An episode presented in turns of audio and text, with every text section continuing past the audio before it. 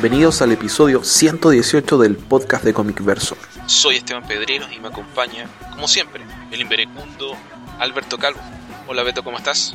Hola, ¿qué tal? Muy bien, gracias. Empiezo a sospechar que ya, ya se te están acabando los adjetivos. No, ¿cómo se te ocurre que se me van a acabar los adjetivos? Eh, eh, Eso ya sonó a que agarraste un diccionario y estabas buscando adjetivos, adjetivos. ¿Qué, qué más puedo usar? Bueno, el que agarró el diccionario no fui yo. Esta es una palabra que utiliza mucho mi padre justamente para hacer eso que tú dices. Pero bueno, eh, por algún motivo se quedó grabada en mi cabeza. Debe ser que la usó todos los días durante muchas décadas. Ya. Y ahora lo que vas a hacer es que vas a mandar a muchos escuchas a buscarlo. ¿Qué dijo que qué? Inverecundo de Inverecundo. Sí. Se los vamos a dejar de tarea. Sí. ¿Qué tal, Beto? ¿Cómo estás? Muy bien, gracias. Qué bueno. ¿Qué, qué, qué dice la adaptación a, a la vida en Argentina? Eh, avanza lento, sí. Un, un poco de. Estoy eh, sintiendo algo de resistencia a la adaptación, lo cual es, es normal para una persona de, de mis características antisociales. Pero bueno, de momento ya programé mi primera actividad comiquera por acá, que va a ser asistir a la Crack Bam Boom. Eh, a ver cómo me va por allá, a ver si consigo alguna entrevista. Voy a ir la próxima semana. Algo bueno de Argentina es que los desplazamientos en general son bastante económicos, a pesar de que si hablas con un argentino te va a reclamar que ha subido todo mucho en el último tiempo. Sigue estando, siguen siendo tan altas las subvenciones al transporte que el transporte en general es, es muy económico. Y así que no me sale tan caro viajar a, Rosario, que está a unos, creo que unos 400 kilómetros de Buenos Aires. Así que voy a conocer otra ciudad y asistir a la Crack Bam Boom por primera vez. ¿Y qué es la Crack Bam Boom? Es una convención de cómics, hasta donde yo sé, y puedo estar equivocado, es la convención de cómics más importante de Argentina actualmente. Se organiza en la ciudad de Rosario, que está al noroeste de, de Buenos Aires, junto al río Paraná, y el organizador principal es eh, Eduardo Rizzo. Él forma parte del comité organizativo y regularmente invita artistas y escritores estadounidenses a la convención. Este año asisten Goran Parlov, Gail Simón y me falta alguien que en este momento no recuerdo. Lo voy a buscar y, lo comento. Y por supuesto va a haber una gran cantidad de artistas argentinos, que muchos de ellos trabajan en Estados Unidos, por cierto.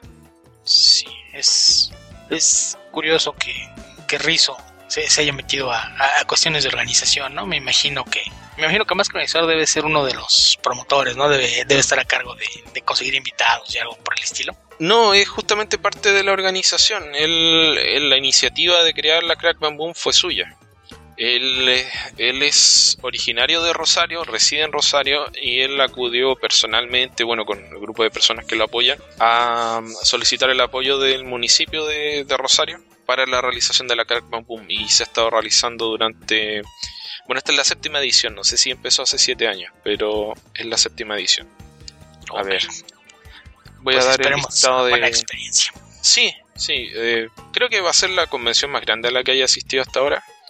Va Ariel López, Andrés Lozano, eh, Lubrio, Pablo Martinena, Felipe Melo, que es un dibujante brasilero, Emilio Mongiovi, Sole Otero, Goran Parlov, Gonzalo Ruggeri, Juan Sáenz, Diego Simone, Gail Simón, Goran Sutsuka, eh, Emilio Utrera, Luciano Vecchio y Roberto Viacaba. Bueno, estos son dibujantes que la verdad los, argentinos no los conozco mucho, pero será la ocasión de, de, conocerlos. Hay otros ya muy famosos, por ejemplo Horacio Lalia, que a él le he tenido la posibilidad de, de escucharlo muchas veces porque ha viajado constantemente, consistentemente ha viajado a Chile. Entonces él asistía a una convención que era la Expo Comic todos los años. Una pequeña convención que se realiza en, en Santiago y tuve la, pos la, posibilidad de escucharlo varias veces. Sí, sí, a mí, bueno, lo que más me gusta de las convenciones generalmente son las charlas.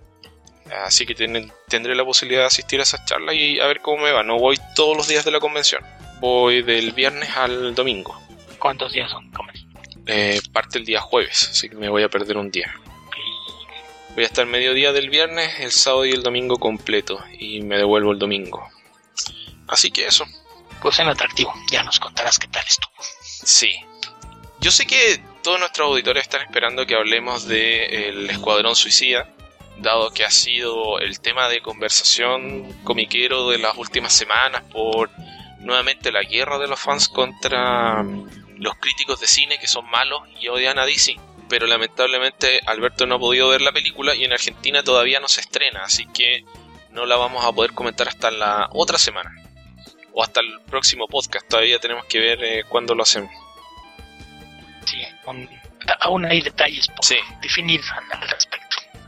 Bueno, creo que lo, más curioso de esta guerra entre fans y críticos es lo, que pasó con, con, Rotten Tomatoes, ¿no? Que sabemos que desde Batman v Superman hubo por ahí muchas quejas acerca de, del porcentaje de aceptación que tenía la película y ahora llegamos al extremo en que los fans firmaron una petición en, change.org para solicitar el cierre de, del sitio a causa de estas injustas descalificaciones que tenían contra la película que me parece que es, algo que resulta de lo más curioso considerando que ellos dicen que hay un, una forma injusta de valorar las películas de Warner cuando Warner es el único estudio de cine que tiene un interés económico en Rotten Tomatoes, ¿no? No, no, no sé qué te parezca esta, me parece reacción de los muchas cosas, principalmente me, me parece una irracionalidad. Estoy quise revisar para hacer algunas comparaciones en, en, esto de Rotten Tomatoes más que nada para desvirtuar las críticas. Hay dos cosas que, me gustaría comentar. La primera es que yo no leo críticas hasta que veo una película, luego escribo mi crítica, principalmente porque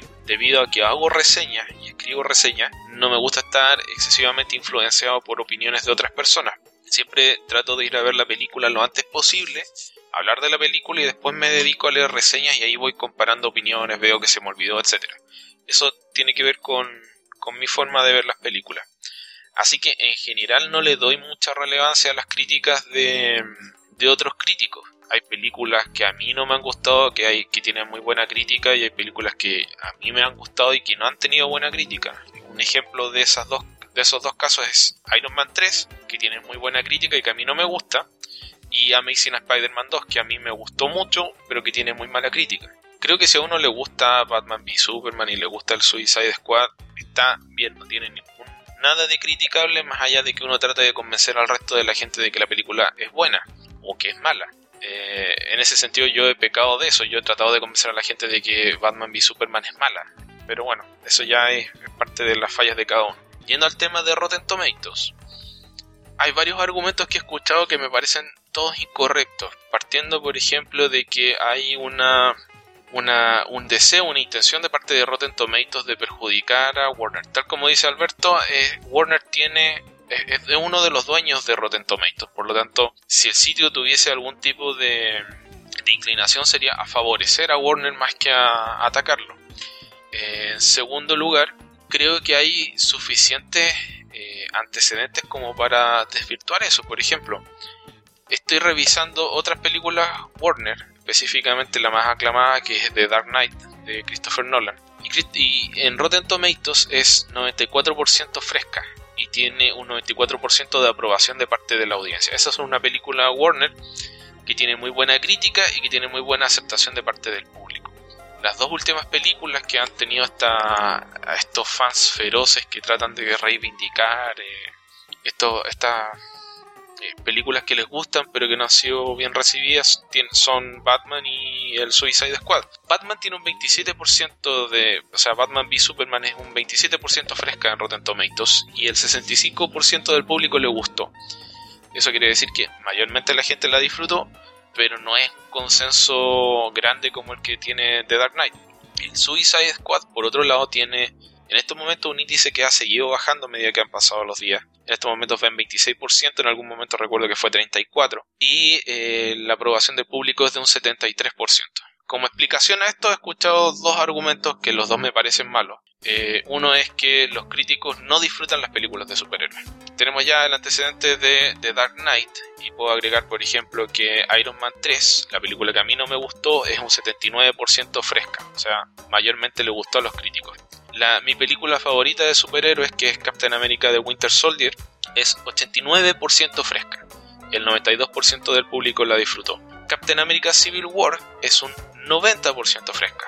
Y el 90% del público la disfrutó. Entonces, claramente los críticos no son anti superhéroes. son no les han gustado Batman v Superman ni Suicide Squad, pero no tienen una inclinación a odiar las películas de superhéroes. Un 90% de críticos que hacen críticas favorables no odian eh, en masa las películas de superhéroes. El otro argumento que he escuchado es que eh, está de moda hablar mal de algo porque eso genera visitas y genera dinero, etc.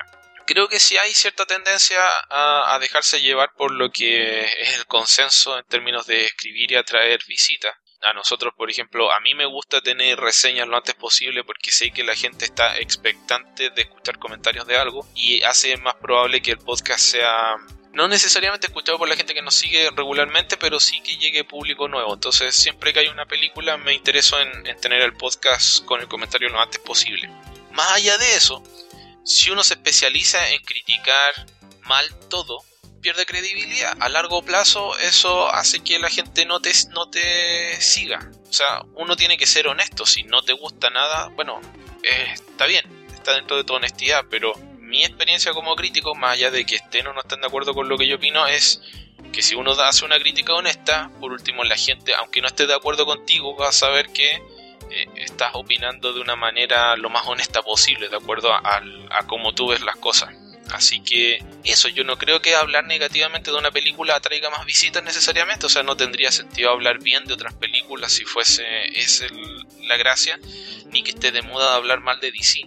Creo que lamentablemente las películas de DC han sufrido problemas creativos graves que da la impresión tienen que ver con una dirección ejecutiva poco clara de qué es lo que se quiere hacer con las películas y una eh, intervención tal vez excesiva de parte de ejecutivos que no tienen tampoco una visión clara de qué hacer con las películas. O sea, cuando Kevin Feige decide sacar, por ejemplo, ¿cómo se llamaba el director original de Ant-Man, Alberto? Edward Wright. Decide sacar a Edward Wright y hacer la película con otro director. Es porque Kevin Feige tiene claro qué es lo que quiere hacer con Ant-Man. Más allá de que uno esté de acuerdo o no. No, además ahí es porque hay un plan global para muchas películas y lo que quería hacer Wright era un, un ente completamente independiente. Entonces básicamente fue, pues sí, no, nos gusta tu visión, pero hay algunas cosas que no empatan contra el plan general del estudio y, y hay que hacer cambios. Entonces al, al no poder llegar a un acuerdo sobre cómo se iba a manejar esta interacción con el resto del universo fue que,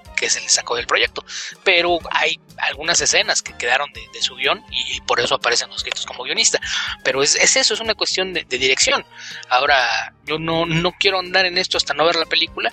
Pero en los últimos días de repente por ahí se revelaron algunos detalles, como por ejemplo que David Ayer estaba editando la película y al mismo tiempo Warner tenía otra copia de, de la filmación y tenía un equipo trabajando para el estudio haciendo un corte alternativo. Sí, entonces de, creo, de hecho que... dicen, por ejemplo, que, eh, perdón, eh, Alberto, antes que se me olvide, que había, como dices tú, dos cortes alternativos de esta película y que el segundo corte tenía que ver con que fue tan bien recibido el trailer que hicieron de, de la película que decidieron contratar al equipo que hizo el trailer para que hiciera un corte alternativo de la película.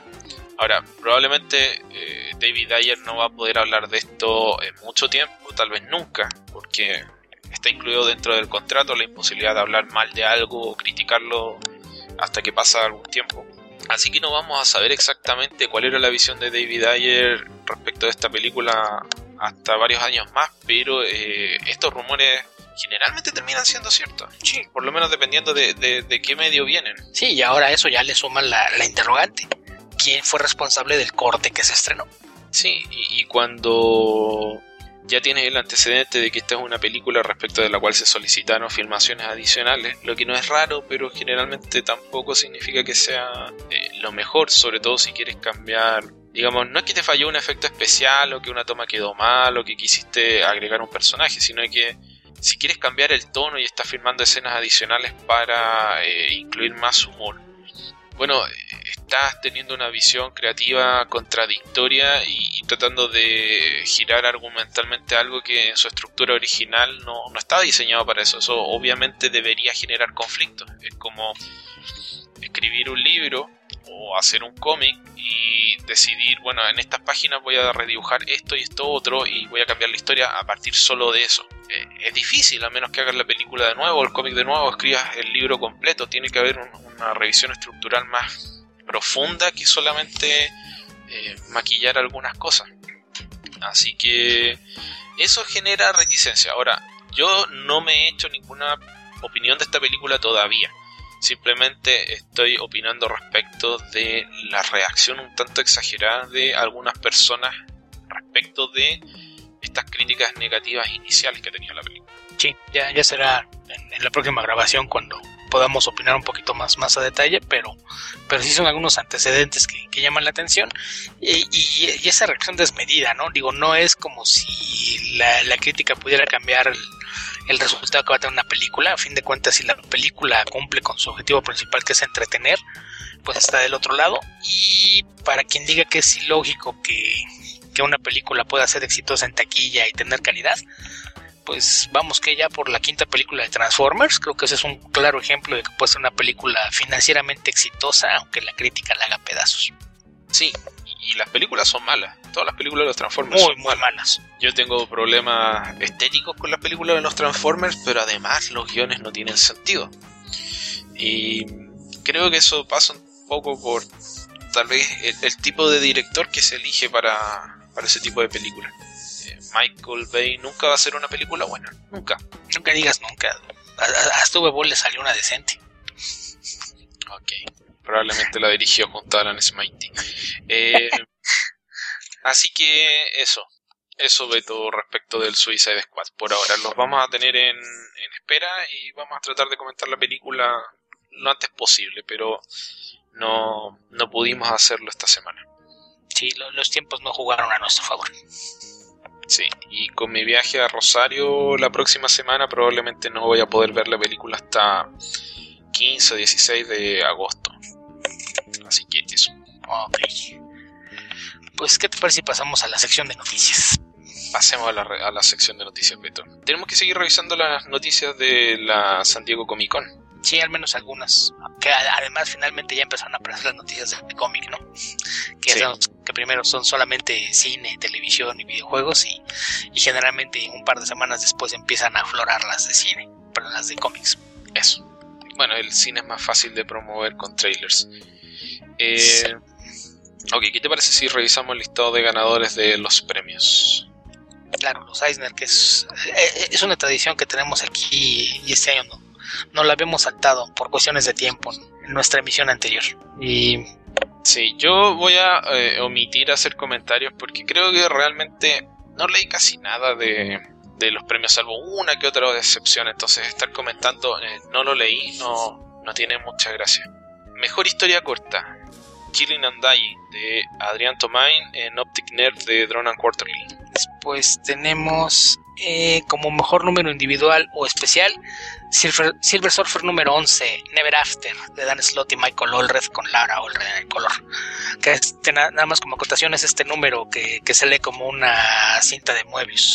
De, de, ida de regreso con un corte en el centro y, y regresas ahora sí hacia la conclusión. Sí, lo que estaba haciendo Michael Alred eh, visualmente en esa serie es muy, muy, muy llamativo y además lo destacaría mucho porque es Michael Allred y no necesita estar haciendo cosas demasiado experimentales o complejas para destacarse, así que muy bien. Mejor serie regular, Southern Bastards de Jason Aaron y Jason Latour. En algún momento vamos a retomar esa serie. Sí, debemos poner un comentario actualizado de la misma. Eh, como mejor miniserie o serie conclusiva, The Fade Out de Drew Baker y Sean Phillips, del que si no me acuerdo comentaste la, la primera parte, ¿no? También debemos por ahí comentarla ya en su totalidad. Sí, sí, algo comenté de, de Fade Out, pero no tenemos que hacer la revisión completa. Aquí hubo otra que leí que fue Chrononauts. Chrononauts me parece un exceso que esté aquí nominada a lo que sea. Sí, coincido. Es, es una serie entretenida, pero no mucho más allá. Fuera del arte de, de, Sean Murphy no tiene nada que, que la haga particularmente memorable. Sí, tiene, tiene menos contenido que eh, Volver al Futuro. Es viaje en el tiempo, desastres, etcétera, y, y parranda. Entonces no, no tiene nada de malo, pero no, no creo que merezca o amerite una nominación más allá del excelente dibujo de John Murphy. Después tenemos como mejor serie nueva Paper Girls de Brian K. Vaughan y Cliff Chiang. Luego tenemos mejor publicación infantil hasta 8 años Little Robot de Ben Hatke, publicada por First Second. Eh, dentro de esa misma línea los infantiles, mejor publicación para niños de 9 a 12 años, Over the Garden Wall de Pat McHale y Jim Campbell, publicada por Boom Studios bajo el sello Kaboom. Mejor publicación juvenil, Super Mutant Magic Academy de Gillian Tamaki, publicada por Drone and Quarterly.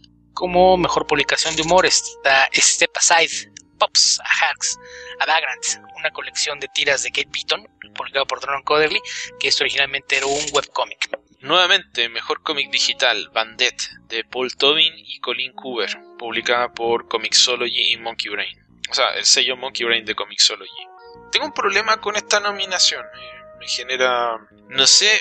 A ver, eh, brevemente. Cuando se empezó a hablar del mejor cómic digital o entregar el- este premio, eh, estaba enfocado hacia los webcomics, mayormente. No sé si cómics publicados por DC Digital o por Comixology debieran incluirse en esta categoría porque hay una desproporción de recursos entre un eh, independiente que dibuja su tira y la publica en su página web y una editorial grande que, no sé, contrata gente o recoge gente y les paga un sueldo para que saquen la, la, la revista. Creo que no, Sí, y no- que- es una categoría que, por un ejemplo, poco eh, errática ahí. Y en el caso de DC Digital, pues había que calcular que es lo que ellos dicen Digital First. Se publica digitalmente, pero con el plan de que unos meses más tarde va a ir a papel, así es de que no, no es algo que esté hecho con el objetivo específico de distribuirse a través de, de medios digitales. Entonces sí, sí es una, una categoría que probablemente va a tener que, que ser un poquito más específica con sus reglas. Pasando al siguiente, dice mejor antología, es Drone and Quarterly, 25 Years of Contemporary Cartooning, Comics and Graphic Novels, editada por Tom Devlin y publicada por Drone and Quarterly. Mejor obra basada en realidad, March, Book 2, de John Lewis, Andrew Aiden y Nate Powell, publicada por Top Shelf IDW. Mejor álbum gráfico nuevo, Ruins, de Peter Cooper y publicado por Self Made Hero. Con, este, con esta novela gráfica hay una, una curiosidad porque dice mejor álbum gráfico nuevo, pero este cómic originalmente no se publicó en inglés. La primera edición de este cómic fue publicada en México de forma bastante curiosa. Interesante. Mejor álbum gráfico, Nimona, de Nicole Stevenson, publicada por. Harper Teen. Noel, Es Noel. ok. Sí, que este también, para, para quien tenga curiosidad por saber de qué se trata, acaba de, ser publicado acá en México por Editorial Océano, que se acaba de sumar a las a la oferta de, de narrativa gráfica en nuestro país. Eh, mejor adaptación de otro medio, Two Brothers, de Fabio Moon y Gabriel Ba, publicado por Dark Horse Comics. Y mejor edición norteamericana de material internacional, The Realist, de Asaf Hanuka, publicado por Boom Studios Arcaya. Tanto Top Chef como eh, Arcaya eran editoriales independientes originalmente, que en este caso se quedaron bajo el manto de otra editorial. Sí, sí, a fin de cuentas la, la necesidad de recursos a veces lleva a, a esta fusión entre editoriales eh, pequeñas con, con algunas medianas a fin de, de poder optimizar recursos. Eh, en esa categoría, por cierto, es donde estaba una de las nominaciones de, de Tony Sandoval, con, la novela gráfica que hizo en colaboración con Pierre Paquet, pero no, no la ganó. Eh, la otra mejor edición estadounidense de material extranjero, eh, concretamente de Asia, es Showa, eh, 1959 A History of Japan de Shigeru Mizuki, que no recuerdo si el año pasado ganó el tomo anterior de esta o estuvo nominada. Lo vamos a, buscar por ahí. Mejor colección o proyecto de archivo de tiras de prensa o de tiras cómicas. Eh, The Eternaut, de Héctor Oestergel y Francisco Solano López. Este cómic muy famoso argentino, editado muchas veces. No sé si esta es la primera vez que se edita en inglés. Tengo esa duda. Al- menos creo que es la primera vez que hay una colección grande. No, no sé si, si ha habido tomos, pero es la primera vez que hay un, tomo. Eh, de, hecho, este tomo que, que es el, que fue premiado es muy similar a, a la edición que apareció acá en, español hace algunos años con pasta dura y un, un suaje en la portada muy bonita. Es una edición muy similar. Ok. Eh, después tenemos mejor colección o proyecto de archivo. Cómics. Eh, Walt Kelly's Fairy Tales, editado por Craig Young y publicado por IDW. Luego viene Mejor guionista Jason Aaron por Southern Bastards, Men of Wrath, Doctor Strange y Star Wars y Thor de Marvel. Mucho trabajo para uno de los arquitectos de Marvel. Sí, alguien bastante atareado y que aún así se da tiempo para tener proyectos propios. Después, como mejor escritor artista, tenemos a Bill Griffith por Invisible Ink, My Mother's Secret Love Affair with a Famous Cartoonist, publicado por Fantagraphics. Sí, luego tenemos eh, Mejor Dibujante o Equipo de Dibujante en Tintador, Cliff Chang por Paper Girls. No he visto lo de Paper Girls, pero me llama la atención que haya derrotado a Michael Allred por el trabajo que está haciendo Silver Surfer. En Paper Girls está bastante bonito el, trabajo de Chang, que aparte es un, artista también muy limpio. De, hecho, creo que hay alguna similitud entre su trazo y el, y el Son estilos muy, muy limpios sin llegar a ser cartoony, eh, con, con, un gran trabajo de calidad de línea, pero sí es, es, un muy buen trabajo también el que está haciendo Chang. Y Erika Henderson aquí es bastante tiene una carrera bastante corta. Ya está apareciendo aquí nominada, son bastante destacables. Joel Jones es una dibujante que me parece muy muy buena. Y la he visto más que nada en unos cómics de vikingos, ahora no recuerdo el nombre de la serie. En Brides of Helheim. Creo que sí. Y la, y la historia anterior, porque esa es una secuela de, de unas miniseries que me parece que estaba publicando Oni. La primera se llamaba Helheim a secas. Eso, sí, sí, justamente. Bueno, siguiente categoría, mejor pintor o artista multimedia, que la otra no estaba nominado Tony Sandoval y en la que tampoco ganó, porque el ganador fue Dustin Nguyen por Descender de, Image Comics, que este también acaba de, aparecer el primer tomo por acá en México. Ok.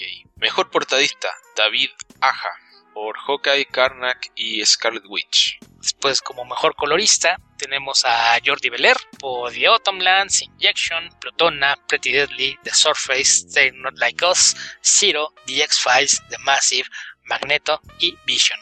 No, no solo es muy buena Jordi Beler, sino que además eh, es capaz de publicar gran cantidad de títulos.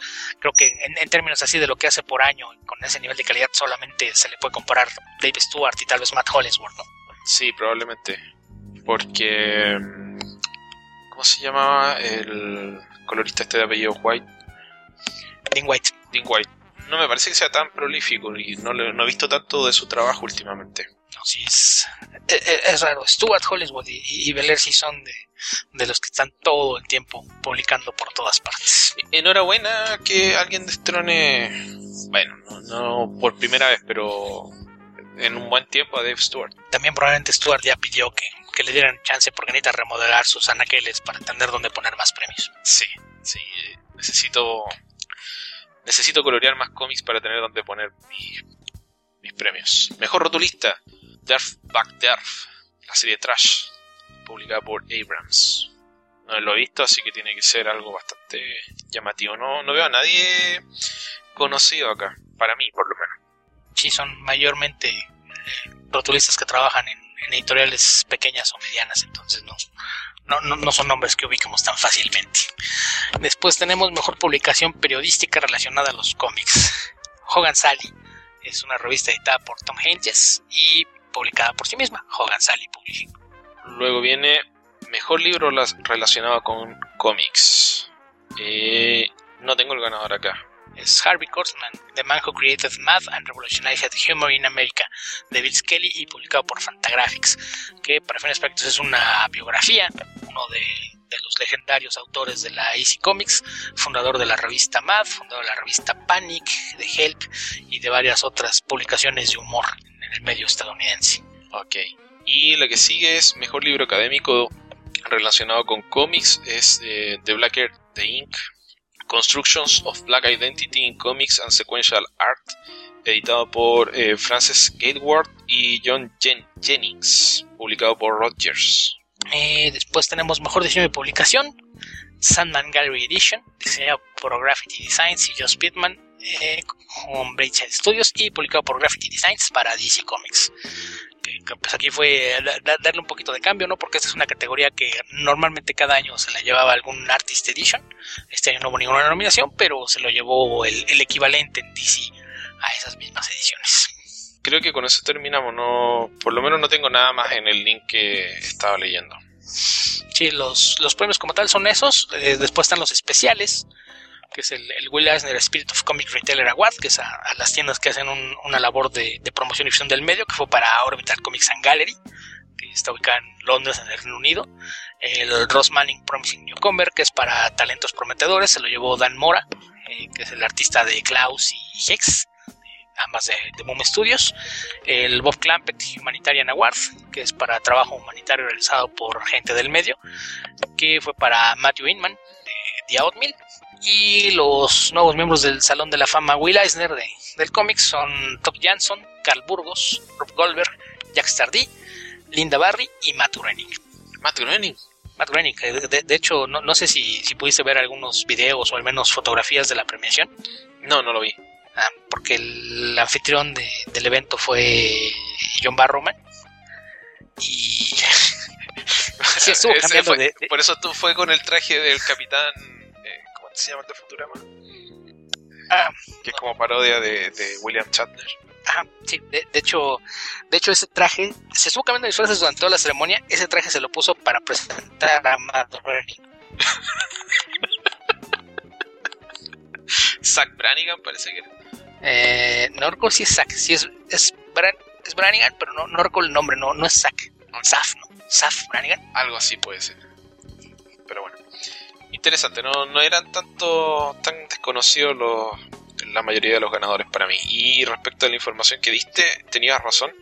El ganador de la mejor edición estadounidense de material internacional Asia del año 2015 fue justamente Showa 1939-1944 y Showa 1944-1953, una historia de Japón por Shigeru Mizuki. Ya, y del otro que, el de mejor eh, material basado en, temas reales, el de March. Nada más como curiosidad, el autor es un político estadounidense y tiene los primeros tres volúmenes, March 1, March 1, March Book 2 y March Book 3, entre los cuatro títulos más vendidos en, en Amazon. El, el otro, el que no, el que no es suyo, es eh, la, la obra de teatro de, Harry Potter que, que apareció recientemente. Y el nombre es Zap Brannigan. Es- Sabía que no era Zack, pero era algo parecido. Sí. Ok, Beto, ¿qué otra noticia tenemos para comentar? Bueno, pues en- dentro de las noticias, pues eh, también se, se nos da el, caso de que en ocasiones hay cosas tristes que es necesario comentar y tuvimos dos decesos en, las últimas semanas de, figuras legendarias del medio, ¿no? La, primera fue la de Jack Davis, este legendario artista de, de la DC Comics y uno de los dibujantes y fundadores de, la revista Math que mencionamos hace un rato, quien falleció la hace casi dos semanas para cuando estén escuchando esto. No, no, no, sé qué, tanto sepas tú de, la carrera de, este talentoso dibujante. Eh, bastante menos de lo que debería. Y dejé en Santiago un tomo de cómics de un recopilatorio que se publicó de tiras del de Daisy que venía con trabajo de Jack Davis, Wally Wood y Will Elder, si mal no recuerdo. Que no alcancé a leer antes de venirme para acá. Ya, pues era un artista que, que tenía un estilo ba- bastante peculiar. Digo, eh, ba- baste con tomar en cuenta que sus dos eh, volúmenes de, de trabajo más, más conocidos es lo que hacían los cómics, eh, sobre todo de, de horror y bélicos de, de la DC Comics, con un estilo un poco más, más realista y todo su trabajo humorístico que, que a pesar de que empezó algún tiempo antes, pues cuando toma relevancia es con la aparición de, de la revista Mad, de donde seguramente todo mundo ha visto alguna vez una de sus portadas o, de sus parodias. Y pues básicamente desde los años 50 dejó de, de dibujar cómics que no, no, no fueran de humor.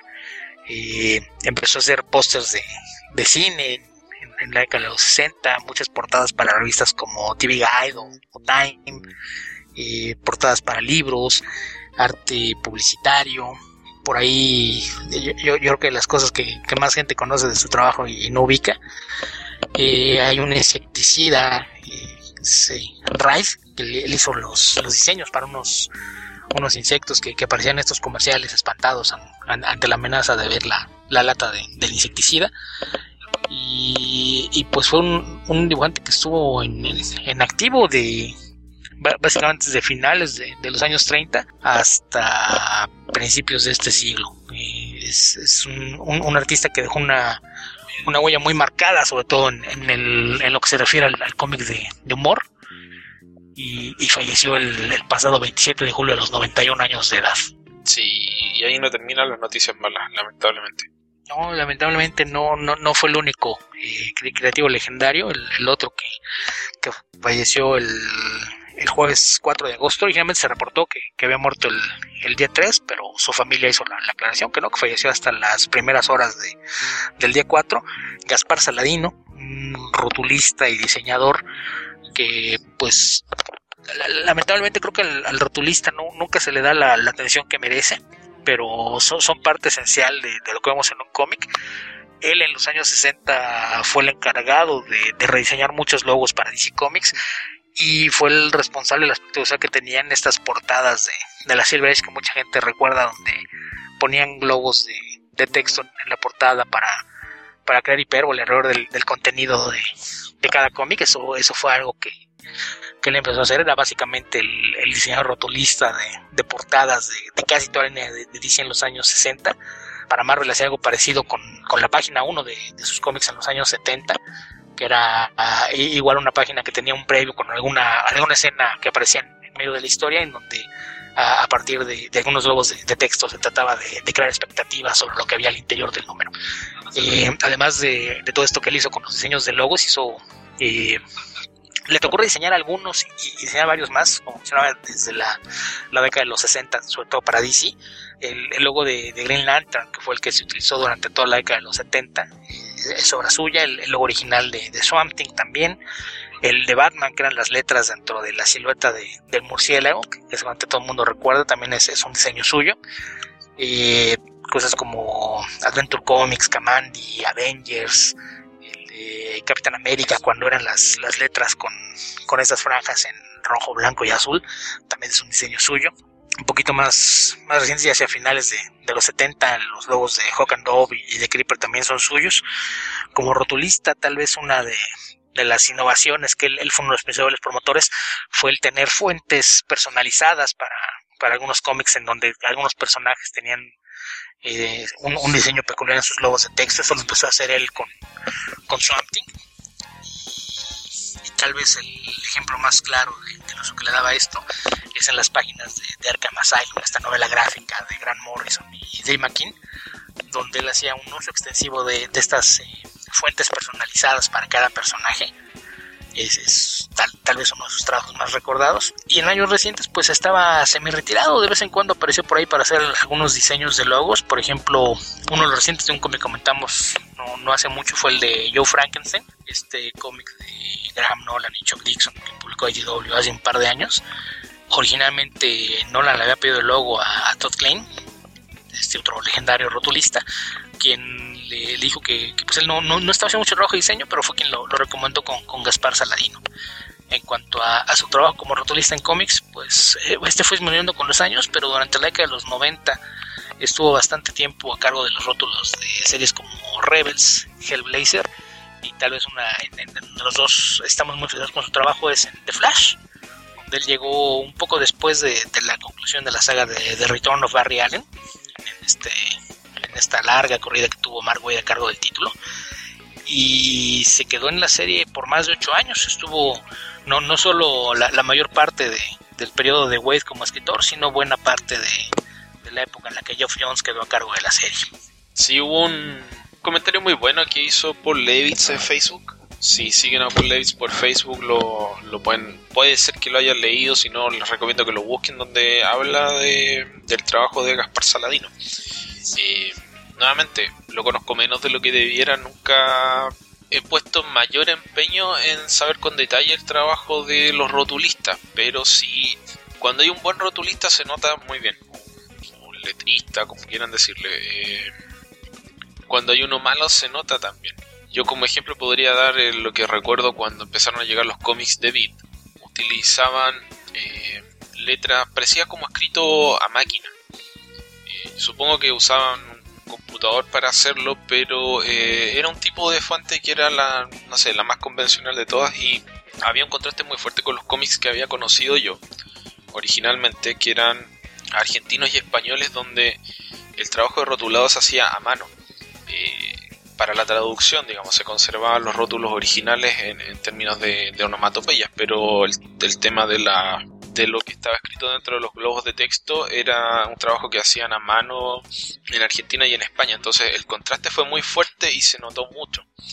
Y creo que es probable que quienes se hayan educados leyendo cómics de, de o de Novaro y hayan empezado a leer en algún momento los cómics estadounidenses originales, deben haber notado un contraste muy fuerte en el acabado gráfico final de una revista rotulada a mano versus una revista de, de esas características. Así que hay un, un ejemplo claro de la importancia de un, de un buen rotulista en un cómic y eh, el trabajo de, de, gente como Gaspar Saladino, Todd Klein, no sé, Benoda, John Workman, Richard Starkins, etcétera.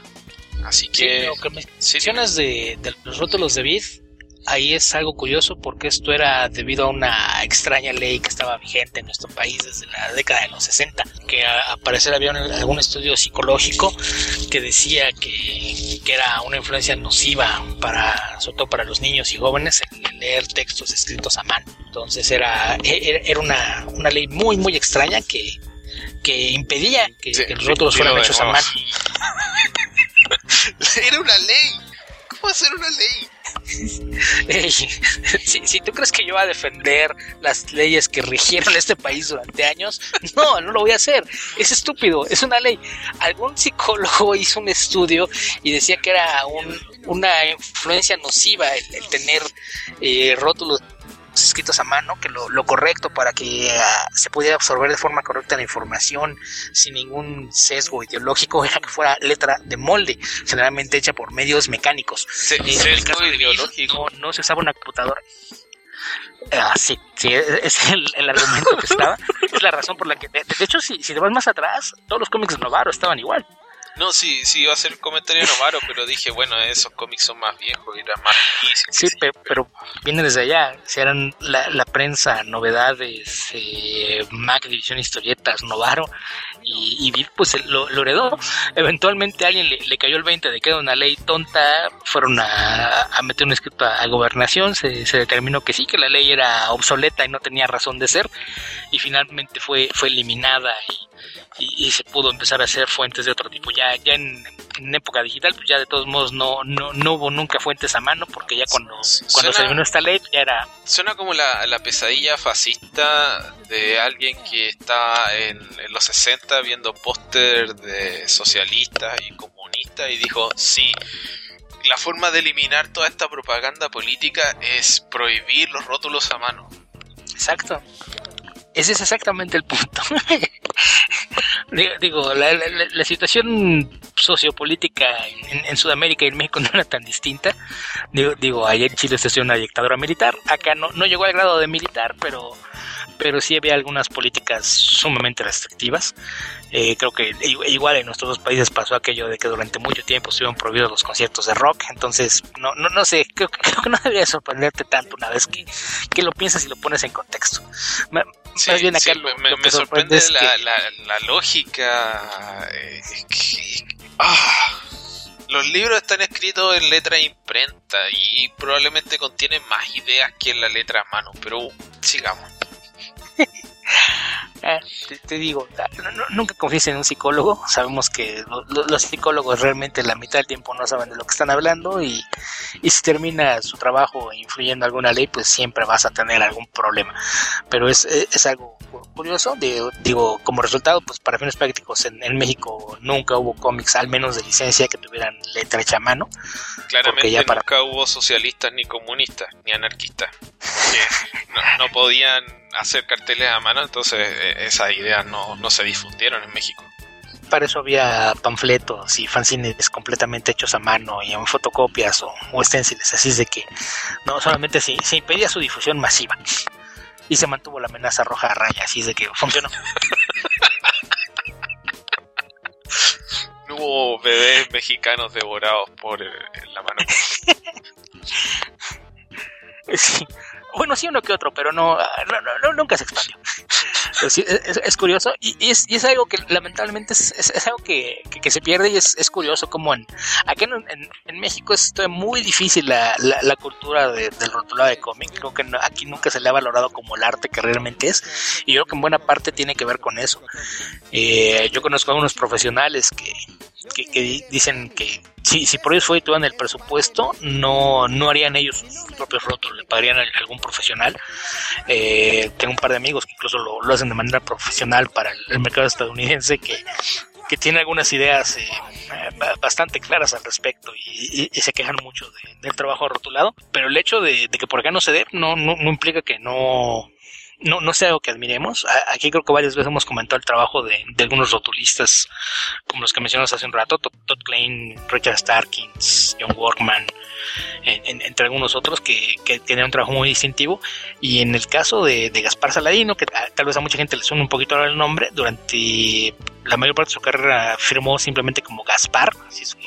Si, si llegan algunos de sus cómics viejos por ahí encontrarán con que tienen cómics rotulados por Gaspar él lo, lo, que más se le conoce, además de, este rediseño de los rótulos, es el, el haber eh, agregado esta, esta sensación de, dinamismo y emoción a las portadas de, DC, ¿no? DC venía de un periodo, sobre todo la década de los 50, que sus portadas eran muy, muy frías, muy planas. Y entre el trabajo de, de, rediseño de logos y el meter estos, estos globos llenos de, letreros rimbombantes fue, fue algo que ayudó a cambiar un poquito cómo se, veía el, cómic, cómo cambió la, forma de, enfocarse a cómo diseñar una portada. Entonces, dentro de lo importante que, es tener un, rotulista que, entienda que, su trabajo es parte del producto final, al menos en el aspecto visual. Creo que, Gaspar es uno de, los principales responsables de haber ayudado a evolucionar e-, esa parte de la producción del cómic. Bueno, si Capitán América hubiese sabido de este psicólogo, probablemente se hubiese ahorrado varias peleas contra la amenaza roja. Sí, solo tenía que asegurarse de, no permitir que ningún rotulista trabajase a mano. Ah, me gustaría saber si hay algún cómic mexicano donde haya eh, probablemente alguna fantasía futurista de un régimen totalitario, donde parte de las páginas con eh, las reflexiones de algún revolucionario o inconformista están hechas a mano y los mensajes totalitarios están escritos en letra máquina. Pero pasemos de tema, Berto. Creo que ya cubrimos todas las noticias que valía la pena cubrir. Podríamos hacer un par de menciones de cosas eh, relativamente relevantes. Por ejemplo, se confirmó que Jeff Jones tiene ahora el cargo de presidente de DC Comics, lo cual eh, se reveló que fue un nombramiento que se hizo en mayo, cuando nosotros comentamos el tema de, la mayor influencia que iban a tener, eh, que iba a tener Jeff Jones como encargado supervisor de DC Films.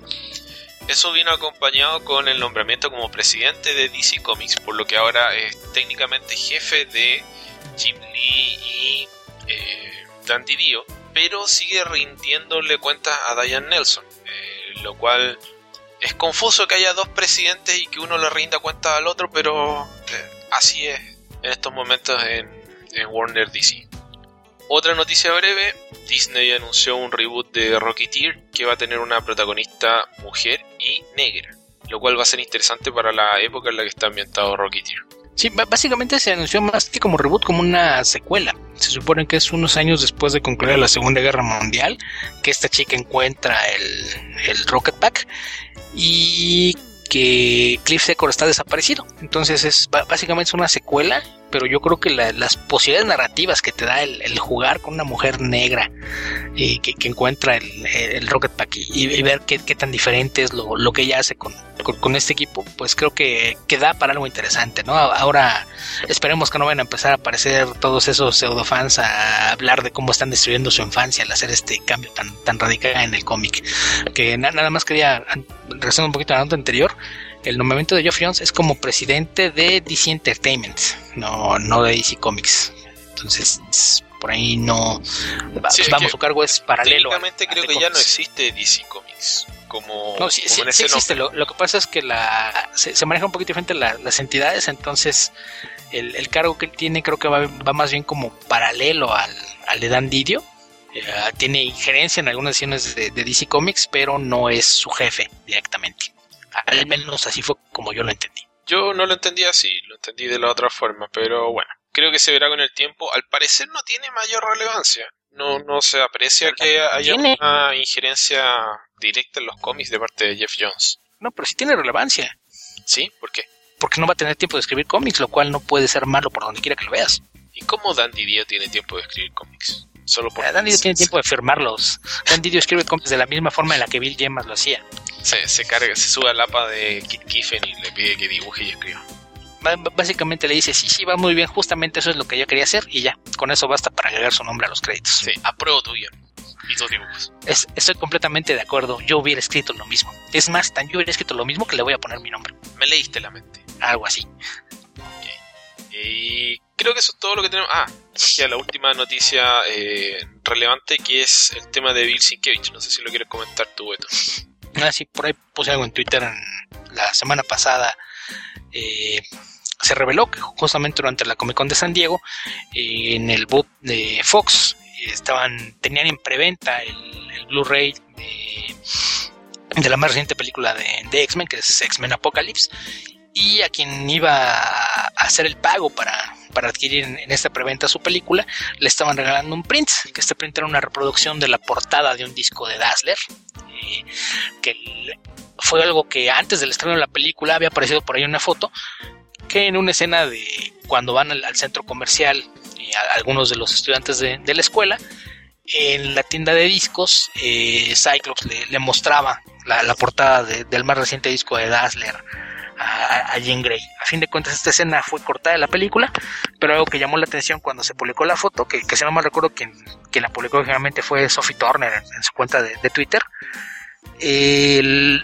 lo que causó eh, que, que se difundiera la, la imagen con bastante eh, celeridad y, entusiasmo por parte de los fans es que la portada del disco era justamente una ilustración de Bill Sienkiewicz que había hecho como una portada para un cómic en 1983 que esa parte lo, ubica justo en, el periodo de tiempo correcto para la película.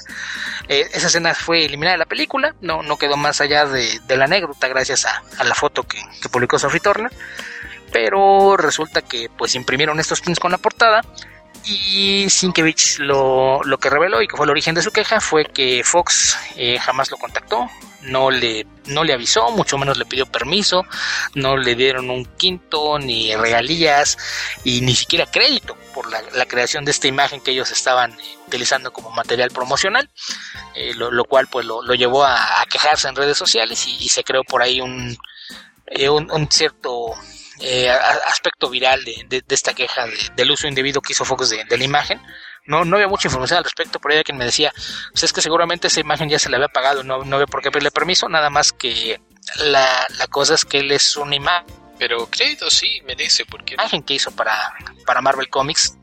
Ajá, o, o sea, más, más allá de que fue algo que hizo como War for Hire y, los derechos son, son de Marvel, pues a fin de cuentas él hizo la imagen para Marvel y quien está usando es Fox. Pues más bien habría que ver si Fox, eh, dentro de, del adquirir la licencia de X-Men, puede utilizar el arte de, de portadas de forma promocional. Eh, eh, entonces, pues sí, sí me parece que es algo que, pues a, nivel corporaciones alguien se le hizo como que aquí tenemos esta imagen, la vamos a usar sin siquiera molestarse en averiguar de dónde había salido, quién la había hecho. Lo que pues, más que otra cosa, pues te, te, te deja entrever la, la, la mala forma de hacer las cosas, ¿no? El, el no, no poner atención a lo que estás haciendo, porque, digo, si lo querían hacer como, como atractivo, Sienkiewicz tenía mesa en, en San Diego. Creo que incluso hubiese sido mucho más atractivo que estuvieses eh, dando estos prints y hubieses tenido en algunos horarios a, a, fir- firmando en la mesa. Eh, no que de, la forma en la que se hizo, eh, Sienkiewicz se enteró de que habían hecho estos, estos prints con, con su diseño de portada hasta que empezó a llegar la gente a su mesa para que se los firmara. Entonces, pues sí, es caso de, de- de corporación que pues, tenía el material y se le hizo fácil tomarlo y, y utilizarlo para, para fines promocionales sin siquiera dar crédito al artista responsable. Sí, sí, creo que lo mínimo era poner el nombre de Bill Sienkiewicz. O sea, eh, si, usted- si todavía compran CD, en el CD vienen los créditos de, de los autores artista de de la portada. imagen, el artista de portada, sea fotógrafo, sea eh, Un diseñador. digital, lo que sea, viene especificado dentro de, del álbum. Creo que con eso terminamos nuestro comentario de noticias, Beto. Eh, tenemos dos más breves. Ok, dale. Una también en, en San Diego se develó la, la estatua de Capitán América que va a estar en un parque en, en Brooklyn, misma que para cuando escuchen esto probablemente ya se haya dado la inauguración. Eh, la, la estatua será develada en, en el Prospect Park de Brooklyn, en, lo que se denomina como la esquina de los niños, el miércoles 10 de agosto, que probablemente será cuando, cuando ustedes estén escuchando esto por primera vez. Y algo que, que causó revuelo fue cuando se mostró la, estatua, pues la estatua tiene una leyenda al pie. Y lo que llamaba la atención es que no había ninguna mención de, quiénes fueron los creadores del personaje. Entonces, eh, pues empezó a, hacerse ruido en algunos sitios sobre la, importancia que, sería que, se diera crédito a, Joe Simon, a Joe Simon y, a Kirby como responsables de, la creación del, personaje. Y se creó una iniciativa en, change.org de, reunir firmas para pedirle a Marvel que agregara los créditos. Entonces, no, no, no, creo que haya sido tanto por las firmas, sino por la cobertura que se le dio en medios al hecho de, que no tenía las firmas, pero hace unos días eh, Marvel confirmó que efectivamente se le van a agregar los nombres de, Simon y Kirby al, pedestal en el que se encuentra la estatua, lo cual me parece que es una noticia. Y la razón por la que digo que no fue por las firmas fue porque hubo un total de 828 firmantes, que yo fui uno de ellos, por cierto, pero no, no, no, no creo que, que bastasen 800 firmas para convencer a Marvel de, agregar los nombres a la estatua. Tal vez bastó el hecho de que fuese noticia para eh, hacer notar que había, no una omisión ahí y, naciera la voluntad de corregirla. Sí, que es justamente el, caso contrario lo de Fox, ¿no? Alguien se dio cuenta de que, pues sí, eh, se, había hecho esto sin, pensar en, algunas implicaciones como era el hecho de los créditos y se decidió enmendar la situación. Entonces, creo que, por ese lado eso es una palomita para, para Marvel y Disney que, quisieron hacer lo correcto y, poner los créditos de los creadores del personaje. Ok, si escuchan perros de fondo se debe que hay unos perros de una casa cercana que ladran porque sí todo el día. Me disculpo por eso, pero no hay nada que pueda hacer al respecto. Pensé que iba a decir que ladran porque son perros. Sí. Ok, ahora sí terminamos con las noticias, Beto, ¿no? Sí, sí hay por ahí un par de, cosas más, pero no, no, no creo que sea nada digno de comentar. ¿Qué te parece si pasamos al comentario de cómics? Me parece muy bien. ¿Qué leíste esta semana? Leí pocas cosas esta semana, pero una de las pocas cosas que leí fue el nuevo nuevo, nuevo Escuadrón Suicida. Eh, Suicide Squad Rebirth. ¿Y qué te pareció? Ah, eh, a ver. El Escuadrón Suicida es un cómic que eh, me gusta mucho en su versión original. No en su versión original, pero la versión que yo conocí, escrita por John Ostrander, Kim Yale, con dibujos de Luke McDonnell. McConnell, McDonnell. McDonnell. Que tenía, para la época en la que fue publicado, tenía este atractivo de la ambigüedad moral de los personajes y, de la misión en general. Había, por un lado tenía a los villanos, pero también las personas a cargo del equipo tenían esta ambigüedad moral. Eso es lo que hacía que en el contexto de los cómics DC de la, de la época o de los cómics de superhéroes en general fuese una historia atractiva. El, cuando se relanzó con los nuevos 52 leí par de números y no lo seguí leyendo y traté de retomarlo ahora pero la verdad no me alcanzó el tiempo como para leer muchos números así que decidí saltarme al número Rebirth. Eh, spoilers. La gran revelación de acá es la reaparición de Rick Flag que es un personaje... Eh, era en el fondo... Y tal como al parecer se ve en la película es eh, el alma o, el que le da estructura al equipo, el tipo que es el líder de campo y que mantiene en regla a los villanos cuando participan en misiones. Este personaje murió en la serie original de Ostrander y volvió en una serie, en una miniserie de seis partes. Creo que decía algo así como el regreso de Rick Flag, no recuerdo bien el nombre, que es una historia que se puede leer como complemento de la serie original de 66 o tal vez 67 números, porque hubo un número ahí en Black Knight de, Suicide Squad. Eh, este es un cómic dibujado por Philip Tan, lo cual ya en mi caso es un mal antecedente. Philip Tan es un dibujante que he visto devolucionar con el tiempo. Considero que cada vez dibuja peor no sé si esto corresponde a que él ha, tenido mala suerte con los proyectos que ha tomado y le ha correspondido dibujar con poco tiempo, porque eh, el dibujo aquí se ve bastante descuidado, o si derechamente es un dibujante malo. Porque he visto trabajos anteriores de Philip Tan que me parecieron, sin ser excelentes, bastante mejores que lo que estoy viendo ahora siendo lo peor que he visto de su trabajo lo que hizo en Batman y Robin, eh, que arruinó completamente la segunda historia de esa serie, de, escrita por Grant Morrison.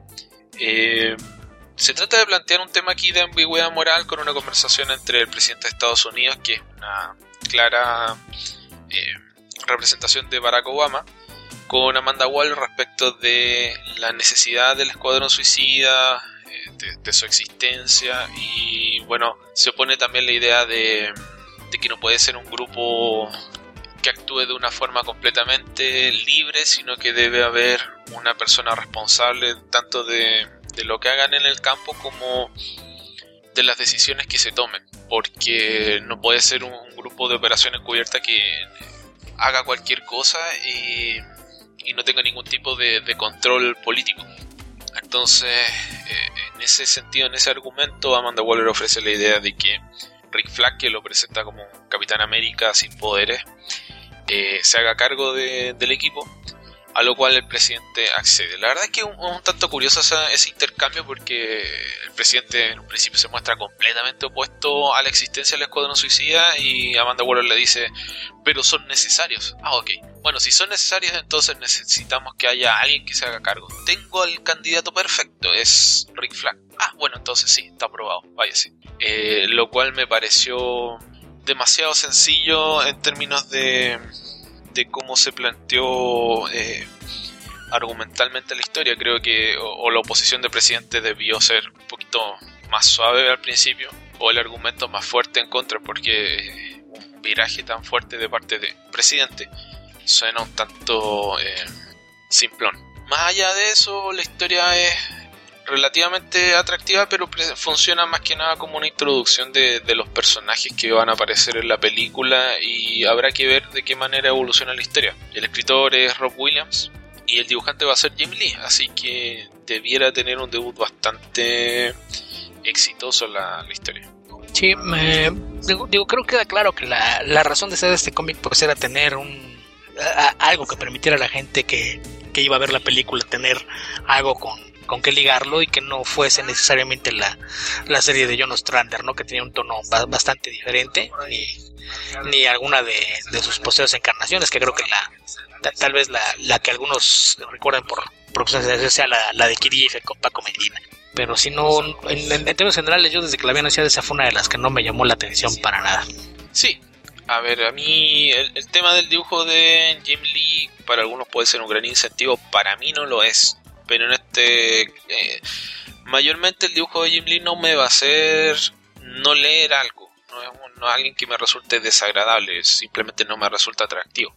Pero el caso del dibujo de Philip Tan sí me, resulta eh, desagradable. Afortunadamente solamente este unitario y Habrá que ver cómo anda la periodicidad de esta serie, porque Lee no, no tiene demasiado tiempo, entonces no sé por cuántos números estará a cargo de la serie y quién estará a cargo una vez que él se vaya, porque tampoco veo posible que él permanezca por un periodo muy largo en la, en la revista. No lo ha hecho, o sea, no es que yo tenga esa idea, sino que es lo que se puede ver de todos los trabajos que ha venido haciendo Jim Lee desde, bueno, creo que desde que debutó como profesional, pero en DC desde Hash en adelante nunca se ha hecho cargo de una manera constante y consistente de ninguna serie. Sí, sabemos que, Jim Lee desde hace varios años tiene problemas para, para ser consistente con su trabajo en, series regulares, así es de que seguramente eventualmente se anunciará un, reemplazo permanente. de lo que mencionas de, de, Philip Tan, a mí más que malo lo, que encuentro en, su trabajo que me molesta es lo disparejo que es. hay viñetas donde eh, parece que está haciendo un buen trabajo, pero incluso en la misma página, ya dejan en Nemo Comics, te encuentras con otras que parece que se acordó 10 minutos antes de la entrega que, tenía que dibujar algo y, en ese momento lo, hizo y lo acabó para, para entregar. Entonces, creo, creo, creo que en el caso de Flip el, problema es ese, más, más que otra cosa, la consistencia de su trabajo. Y, lo de Jim Lee, pues eh, creo que ahí opinamos lo mismo. No, no es un artista que, me vaya a hacer comprar o, seguir una serie, pero es, alguien que no, no, me molesta ver.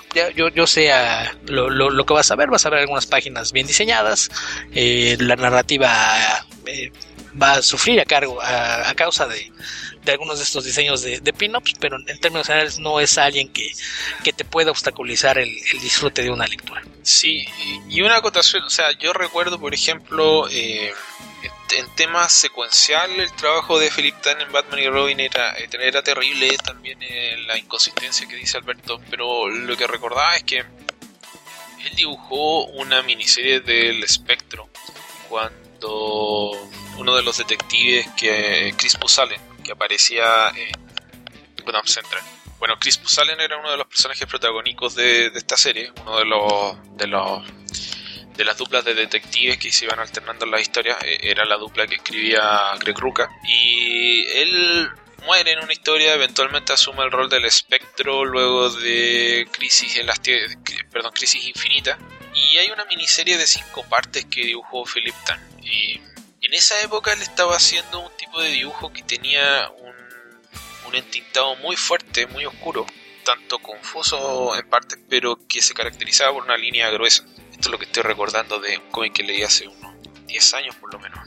Y recordando, me parece que había alguna intención de imitar un poco el estilo de Tom Mandrake, Tom Mandrake en el espectro que escribía John Ostrander. Digo esto porque viendo el dibujo que hizo aquí en Suicide Squad Rebirth, me parece que hay una intención de imitar un poco el estilo de Jim Lee con el, el de Scott Williams, pero de una forma bastante poco prolija. Hay trazos que recuerdan a, los peores momentos de, la moda de imitar a Jim Lee de los años 90, o sea, eh, el exceso de, de achurados un tanto inconsistente, falta de definición en la forma, confusiones de plano, eh, piernas que salen de lugares que no corresponden, hay problemas de perspectiva, eh, es bien, bien malo el dibujo de este número. Afortunadamente solamente como dije un número introductorio y ya veremos lo que pasa en la serie regular. Así que eso, eh, tómenlo con una pizca de sal. Creo que se lee como lo que me pasó con el número Rebirth de Aquaman, como algo que hicieron casi que eh, con apuro. Así que eso, no sé si leíste tú algo, Alberto. De Squad, nada. ¿Y de otros cómics? Eh, nada de lo nuevo, apenas me, tomé algunos días de, entonces no, no, no leí mucho. Según yo volví a, caer en esa labor de cada año de pensar, si voy a acomodar algunas cosas, voy a mover un librero. Entonces estuve leyendo algunas cosas eh, viejas de, lo que vale la pena comentar. Me puse al día con, con Revival, esta serie de, de Tim Seal y Mike Norton que la, estoy siguiendo en, su versión impresa en, los hardcovers deluxe. Entonces, eh, traía algún, algún pequeño retraso. Es, una serie de la que creo que comentamos algo cuando inició, por ahí algunos de los primeros arcos, que es una, una historia que no, no, no, no sé si si caería dentro de la, categoría de, horror, porque me parece que tiene más elementos de, horror que, que propiamente eh, el, tono de, del cómic, ¿no? Es, es mezcla elementos de, horror con, con, de ciencia ficción, con drama rural, por llamarlo de, de, alguna forma. Es, es, una historia que, que tiene lugar en, en alguna ciudad de, Wisconsin, al, norte de los Estados Unidos, donde pues de repente los muertos empiezan a, regresar de la muerte, ¿no? reviven, no, no necesariamente como zombies, porque pues a, a primera instancia es muy difícil distinguir a, a un muerto eh, revivido de, de, una persona viva. Digo, más, más allá de, de, cuando la gente está consciente de que alguien está muerto y, de repente lo ve, pues es, evidente que es uno de estos eh, eh, personajes eh, renacidos, pero el, el resto de, del tiempo, pues si, si alguien muere y nadie se enteró, pues cuando revive nadie se, se entera de, de, que ese fue el caso. Y, esto se presta para jugar un poquito con, con, esta idea de, del drama rural de una, una ciudad pequeña, eh, mayormente aislada de, ciudades grandes, en la que pues se, se, da esta situación y, y, un poquito con, con algunos dramas eh, familiares. Eh, sabemos que esta serie está a, unos meses de, de, concluir, así es de que es una de las razones por las que, que, tenía yo la, la, necesidad de ponerme corriente, la, había, ya tenía el, el segundo tomo de, de, estas colecciones, pero no lo había leído y aprovechando que, hace un par de semanas me, llegó el, el tercer volumen de, esto, eh, pues fue que, decidí que era buen momento de, ponerme al día. Eh, la, historia, pues quien esté familiarizado con el trabajo de, Tim Seeley tiene ya una noción de, la forma de, escribir, su, fuerte considero yo que siempre ha sido en, términos de personajes, ¿no? tanto en desarrollo de trama, toda la, historia la construye alrededor de sus personajes y, las reacciones que tienen al encontrarse en, cierta situación y eso es justamente lo, lo que ocurre con, con Revival, ¿no? que es una serie que, que empezó como un misterio con estos tintes de, horror y ciencia ficción. Eh, le, empezó a meter un poquito de, drama familiar porque la, la, protagonista pues es eh, uno de los alguaciles de, este pueblo y de repente se encuentra con que uno de los primeros eh, revividos es su hermana. Ella tiene una, una, relación bastante extraña con el jefe de policía, que es, su papá. Y, y, es algo que cuando, Silly se, refiere a esto, él, habla de, del género como rural noir, noir rural, porque tiene muy, muy, mucho ese, ese ambiente de, de, las historias de, lo que son como el género noir, de, jugar un poquito con, con, elementos de misterio, horror y crimen. Y al ponerlo en este entorno de, un pueblo pequeño, pues le permite mucho jugar con, con el desarrollo de sus personajes. Entonces la, la historia va creciendo eh, poco a poco y, eh, y ya, para cuando llegamos a este, a este tercer volumen, el, el misterio ya, ya, ya no lo es tanto. Se, a lo largo de la historia se van resolviendo algunas interrogantes al tiempo que te plantea nuevas. Pero no, no me deja sorprender el, alto nivel que ha mantenido la, la serie en, en, ese tiempo que, lleva de, publicarse. ¿no? La, la, serie, si no mal recuerdo, partió por ahí de mediados de 2012. Estamos a, a cuatro años de, de distancia de, de que fue lanzada y el nivel de calidad es, es muy consistente. El, dibujo de Mike Norton es muy limpio, muy, muy claro. Es realista cuando tiene que serlo, sobre todo en, cuestión de, de, los fondos, de, de, crear el entorno en el que cuentan las, las historias. Eh, pero no, no, no, se preocupa demasiado por, por estarte llenando con, con detalles el, el, fondo. Aparte que es un, un excelente trabajo con con las expresiones faciales, lo cual complementa de, muy buena manera la, forma de escribir de Tim, este, el, tratar de, que te puedas identificar con los personajes en algunos casos, que, puedas llegar a entender por qué actúan de, cierta manera en otros, o, incluso que hay personajes que los, encuentras desagradables, ¿no? Creo que eso es un, un, eh, logro, un logro que no se puede demeritar, ¿no? El, hecho de, ser capaz de, crear personajes que, que te puedan causar reacciones de, empatía o, de desagrado solamente con, leer eh, lo, que ocurre con ellos. Entonces, vamos, no, no, quiero cambiar mucho de, lo que es la trama porque creo que, parte de, lo que hace atractivo que la vayas leyendo es la forma en la que va desentrañando el misterio de, por qué están regresando a la vida los, los muertos en esta ciudad. Entonces, pues es, algo que, la verdad vale mucho la, pena en, cuestión de, de números altos como como mencionaba, no, no falta mucho para, para que concluya la, serie. Tiene publicados al momento en, en TP me parece que han aparecido seis volúmenes, está por salir el, séptimo. En, los de pasta dura apareció el tercero, el cuarto debe estar a, unos meses de distancia y en, números sueltos van publicados 41 números. De, esto que, insisto, si, si les gustan las, historias de, horror, de, ciencia ficción, de pese a que no lo es, si, les gustan las historias de, mundos posapocalípticos, de, gente tratando de, de condiciones adversas, encontrarán algunos elementos de eso aquí, aunque la historia no, no vaya en ese sentido. Pero, pero es un, cómic que vale mucho la pena, el, el, manejo de, personajes y, y el limpio trabajo artístico de, de Mike Norton lo hacen una, una opción que vale mucho la pena. Ok, Beto, ¿tú viste la serie francesa Les Revenants? Eh, no, he oído de ella, pero no, no he tenido oportunidad de verla. Ok, porque tengo curiosidad, yo leí Revival, creo que hasta el número 12 por ahí, y tengo que retomarla, pero con posterioridad supe de, posterioridad supe de esta serie francesa y tengo duda de si hay alguna correlación entre las historias, porque esta serie es del año 2013-2012 y es una adaptación de una película que se llama They Came Back, eh, Los Revenants del año 2004. Y bueno, por lo menos en, términos de, de, la estructura, del argumento, de la premisa sobre la cual parte la historia se, se asemejan un tanto. Bueno, hay la, la serie que mencionas, eh, la primera temporada apareció en, a finales del 2012 y la segunda temporada a finales de 2015. Y, pues sí, la, la, descripción que hay, pues la, la, idea es muy similar, ¿no? Es un pueblo en las montañas donde los muertos empiezan a, regresar con la apariencia de seres humanos vivos y, normales. Entonces, pues al, menos de, entrada, pues la, la, premisa parece la misma, ¿no? Habría que ver en, en, términos de ejecución qué tanta similitud narrativa hay.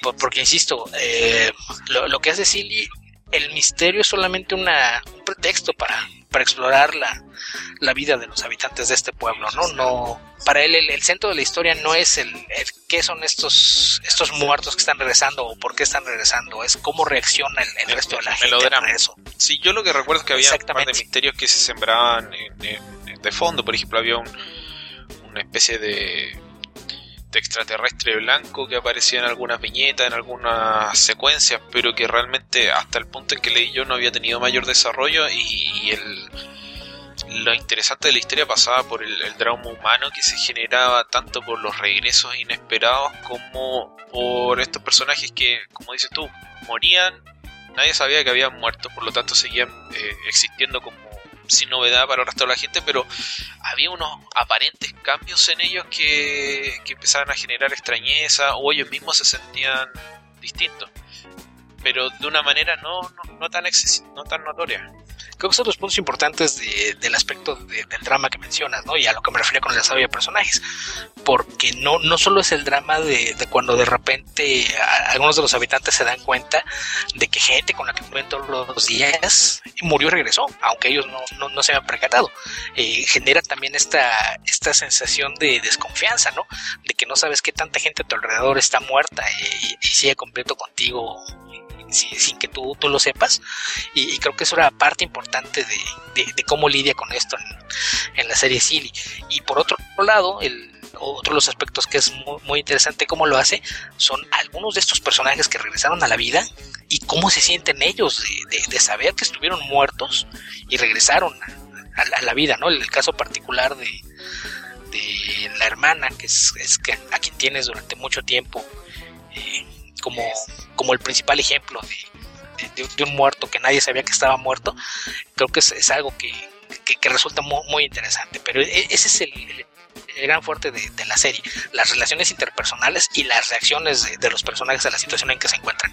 El, misterio central de por qué regresan y todos estos pequeños misterios que va sembrando a lo largo se convierten nada más en el pretexto para seguir explorando personajes. Y a mí eso es algo que, que, encuentro sumamente atractivo porque lo he mencionado muchas veces. A, mí me, me, encanta cuando las, las, historias se centran en, en el desarrollo de personajes para avanzar la trama. Sí, yo recuerdo que algo que me gustó mucho a propósito de ese personaje que mencionas es la lo que hablabas de las expresiones faciales que con las que trabaja Mike Norton, porque hay un muy buen trabajo de, de, estructurar la atención dentro de la historia, en que los personajes tienen conversaciones que no son irrelevantes, pero sí son más bien cotidianas. Cotidianas, claro, cotidianas, donde hay pequeños, pequeñas frases, pequeñas palabras que a los otros personajes les resultan extrañas y pequeñas miradas que hacen los personajes que están muertos que te hacen pensar, eh, basado en, la historia que tiene uno viendo películas de horror, ah, esta es la parte donde el muerto eh,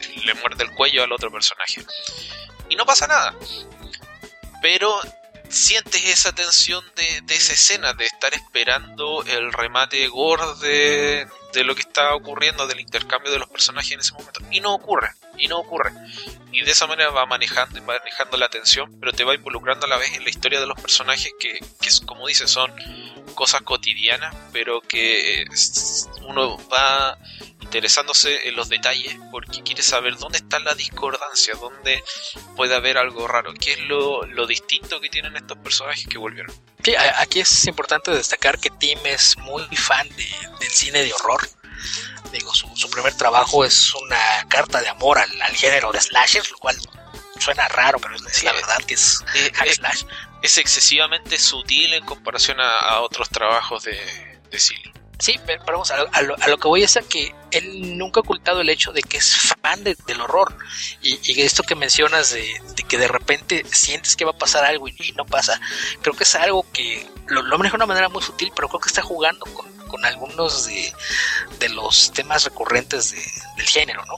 El, el, crear una situación de tensión que si fuera una película es cuando cambia el tema musical porque sabes que están, están a punto de llevarte un susto porque fue planeado así y no lo hace. Y, yo creo que eso es, es completamente intencional, jugar con, con, las expectativas de la gente respecto a lo que está haciendo. Y, y eso es algo que, que insisto, más, más, allá de lo que te está contando dentro de la historia, la forma en que la plantea y cómo la está contando es, es algo que, que es digno de destacar. Sí, sí, definitivamente se nota que es algo intencional y a mí lo que me llama la atención es lo bien que, que resulta leer la historia.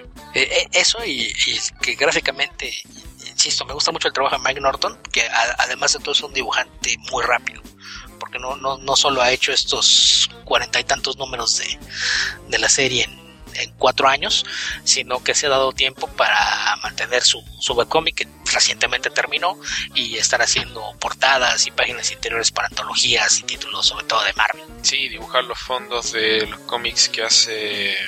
¿Cómo se llama el, dibujante de Phonogram? Eh, Phonogram es Jamie McKelvey. Ya, en los cómics que hacía Jamie McKelvey en, en, Marvel, hubo algunos, no sé si lo sigue haciendo, de los cuales Mike Norton era el encargado de dibujar los fondos, porque Jamie McKelvey no sé si no tenía ganas o no tenía tiempo, pero eh, empezaba a trabajar junto a, Norton. Entonces Norton en una época estaba haciendo su serie, su webcomic, eh, portada y los fondos de, de estos cómics de, dibujados por Jamie McKelvey.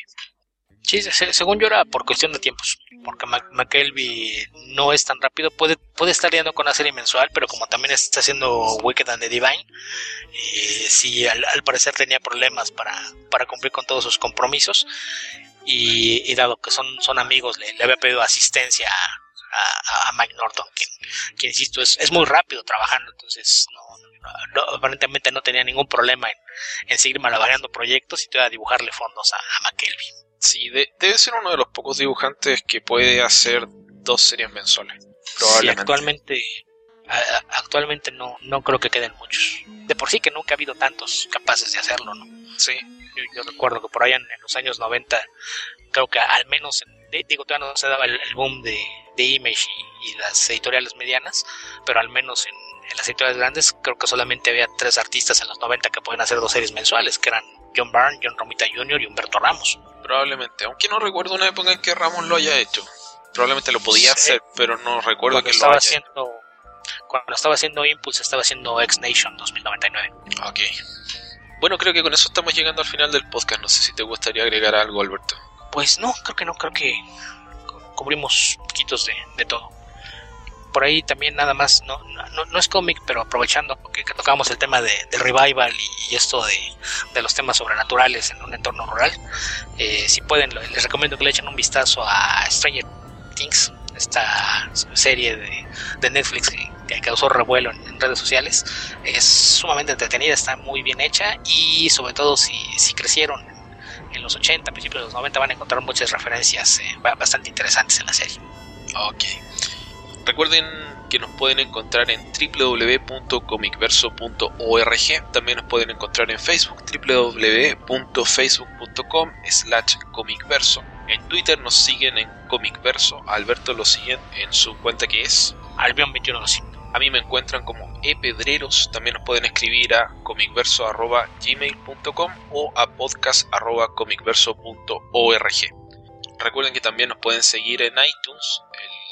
Link lo pueden encontrar en nuestra página de comicverso.org o pueden buscarnos a través de la tienda de iTunes. Si tienen el tiempo y la disposición, por favor dejen una reseña, eso va a ayudar a que aparezcamos en forma más destacada en futuras búsquedas. Esa una reseña positiva, por cierto. Y si disponen de dinero y quieren donarlo en nuestra dirección, recuerden que tenemos una cuenta de PayPal a la cual pueden acceder a través de nuestra página web. Si no alcanzaron a retener nada de eso, búsquenos en Google, nos vamos a aparecer con bastante facilidad. Sí, probablemente el, primer resultado de Comic Verso debemos ser nosotros. Y si no, hay que averiguar quién es para romperle las piernas. o los brazos, o algo por el estilo. ¿con qué canción nos vamos? Los brazos para que puedan seguir escribiendo y, y, puedan reflexionar acerca de lo que hicieron mal. ¿Con qué canción nos vamos, Beto? Pues eh, ahora que estaba con esto de las referencias eh, ochenteras eh, y, parte de, de, la música que, que, aparece en Stranger Things. No, no, no, sé si tengas eh, alguna objeción a, que se, se, se, ponga alguna canción viejita, ochentera, aunque no sea necesariamente la serie. No, no, porque tendría alguna objeción a eso. Depende del grupo. Eh, bueno, yo, yo soy que ha amenazado con poner este pop desechable Sí, eh, sí una y otra vez. soy el que tiene el prontuario más cuestionable. Y cuestionable es poco. Yo, yo, yo habría ido más allá y hubiese dicho reprobable. Ok, Beto. ¿Con qué canción nos vamos? ¿Te parece Should I Stay or Should I Go de The Clash? Me parece. Habitantes del futuro, donde sea que estén y en el momento que estén escuchando este podcast, que tengan buenos días, buenas tardes o buenas noches y decidan si se quieren ir o si quieren quedarse. Aunque nos gustaría que se quedaran y que le recomendaran el programa a alguien más que también decida quedarse. Y que llamen más gente para que también nos escuche. Muy bien, cuídense y nos vemos en 15 días. Hasta la próxima.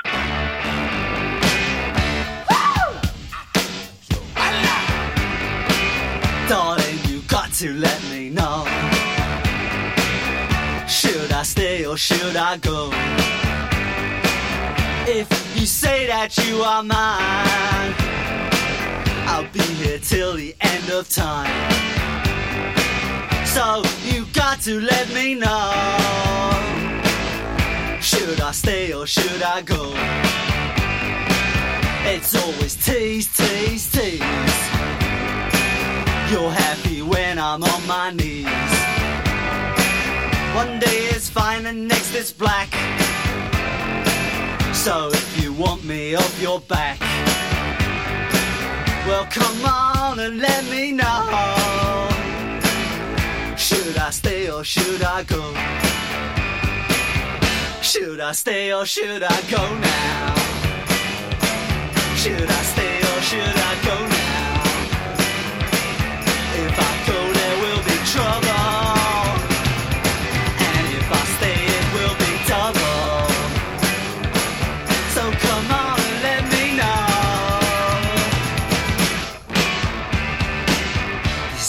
This indecision's bugging me. If you don't want me, set me free. Exactly whom I'm supposed to be. Don't you know which clothes even fit me? Come on and let me know. Should I cool it or should I blow?